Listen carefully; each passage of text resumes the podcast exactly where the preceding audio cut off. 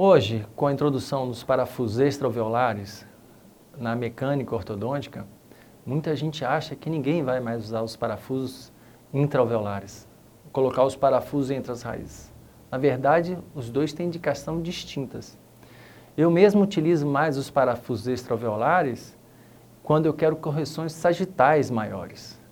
E eles têm um grande inconveniente, porque eles necessitam de uma quantidade de osso grande cortical para a gente ter uma boa estabilidade, um espaço grande da cortical para as raízes, para que se isso seja viável, para que as raízes passem ah, pelos parafusos.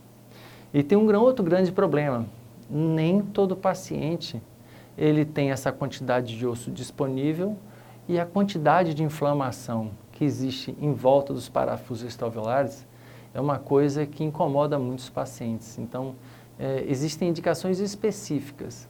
E como nós temos sítios é, localizados no IZC e no bucal shelf, é, quando eu quero fazer uma mecânica na região anterior, para eu utilizar esse tipo de parafuso, eu tenho que usar braços de alavanca.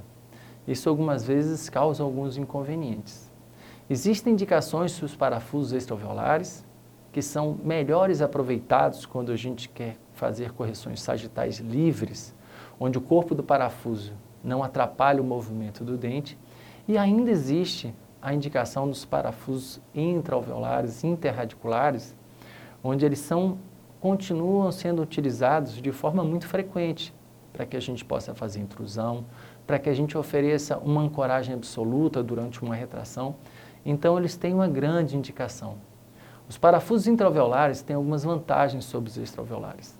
Eles são mais fáceis de instalação, eles têm um melhor, é menor índice de inflamação e, e, eles são muito mais eficientes porque eles ficam mais próximos do local onde você quer fazer a movimentação. Então, na minha visão hoje, os parafusos extraalveolares eles não vieram substituir os intraalveolares.